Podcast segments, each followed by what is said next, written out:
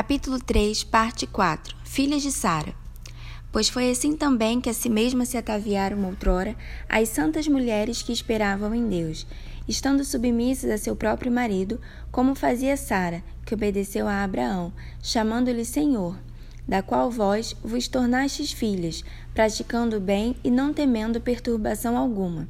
1 Pedro 3, 5 a 6 o contexto dessa maravilhosa passagem é a exortação de Pedro para que as esposas sejam submissas, castas e interiormente bonitas por meio de um espírito manso e tranquilo.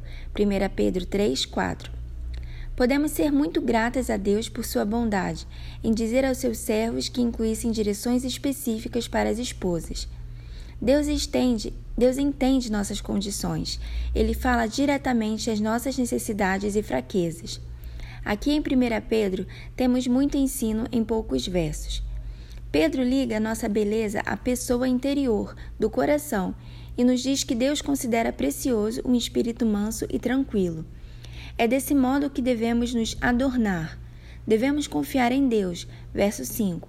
Ser submissas ao nosso próprio marido, verso 5. Fazer o bem, verso 6. E não temer perturbação alguma, verso 6. Esses quatro imperativos são importantes não só individualmente, mas parecem estar ligados. As mulheres santas nos tempos passados confiavam em Deus. E o que isso significa? Confiar em Deus é se apoiar e descansar nele. Confia no Senhor de todo o teu coração e não te estribes no teu próprio entendimento. Reconhece-o em todos os teus caminhos, e ele endireitará as tuas veredas. Provérbios 3, 5 a 6. Quando confiamos em Deus, deixamos de confiar em nós mesmos, deixamos de nos apoiar na sabedoria mundana. Uma mulher que confia em Deus consegue reconhecer que todas as coisas estão debaixo do controle divino. Um coração que confia em Deus é um coração que está em submissão a Deus. Essa confiança se baseia no caráter de Deus. Podemos confiar nele porque sabemos que ele é o autor e consumidor da nossa fé. Hebreus 12, 2. E porque sabemos que nossa justificação repousa tão só e completamente na obra completa de Jesus Cristo. Quando confiamos em Deus, reconhecemos que todas as coisas cooperam para o bem daqueles que amam a Deus. Romanos 8, 28. Uma mulher que confia em Deus é capaz de se submeter a seu marido. Por quê? Porque Deus está no controle de todas as coisas, inclusive de seu marido. Uma mulher que confia em Deus quer agradar a Deus. O Senhor ordenou a submissão, porque esse é o amor de Deus, que guardemos os seus mandamentos. Ora, os seus mandamentos não são penosos. 1 João 5:3. A confiança em Deus nos liberta para obedecer a Ele sem remorso ou medo. Onde há medo, não há confiança. A mulher pode submeter-se ao marido, mesmo quando pensa que ele está errado, porque sabe que um Deus soberano governa tudo de acordo com seu propósito eterno. Considere o que José disse a seus irmãos quando os reencontrou. Vós, na verdade, intentastes fazer o mal contra mim, porém Deus o tornou em bem para fazer como vedes agora que se conserve muita gente em vida. Gênesis 50, 20. A mulher não deve se submeter ao marido apenas se ele não cometer nenhum erro. Ela submete porque sabe que Deus não comete erros. Dentro desse contexto de confiança e submissão, a mulher tem a possibilidade de fazer o bem.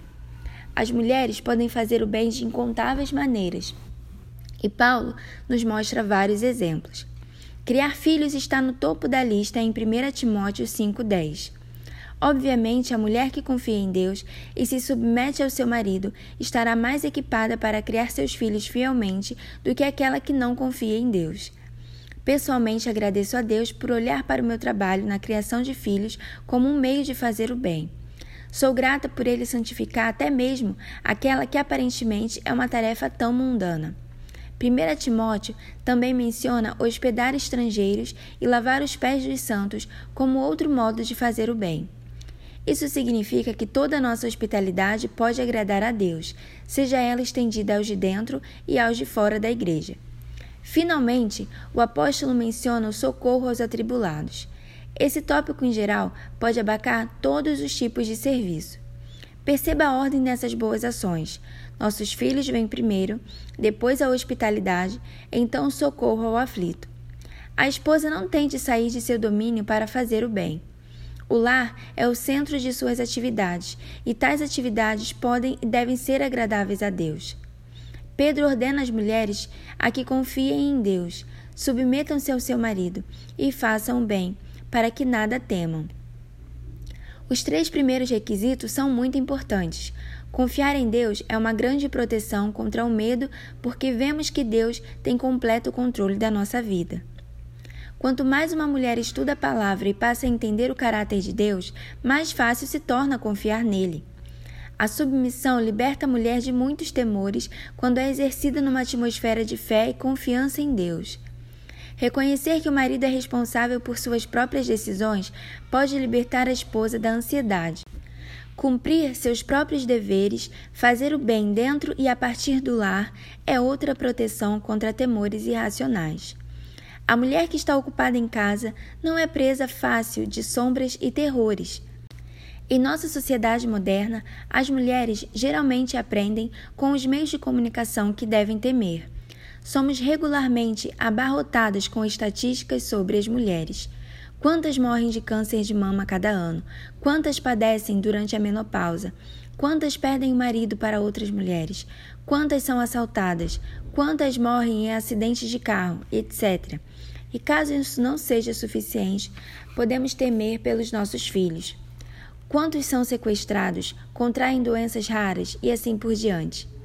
Isso é preparação para o medo, temor e ansiedade. Coisas ruins acontecem no mundo? É claro que sim, mas cremos ou não que Deus está no controle. As fobias recebem denominações clínicas elegantes ao invés de simplesmente serem chamadas de pecado.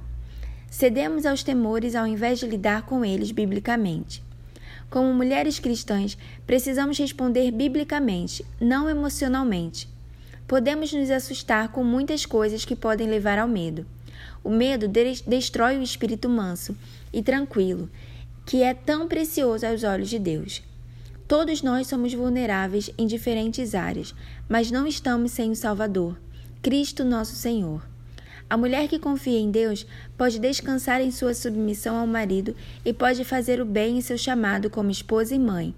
Isso a põe em uma posição de força, a capacita de ser como Sara, que não temia perturbação alguma.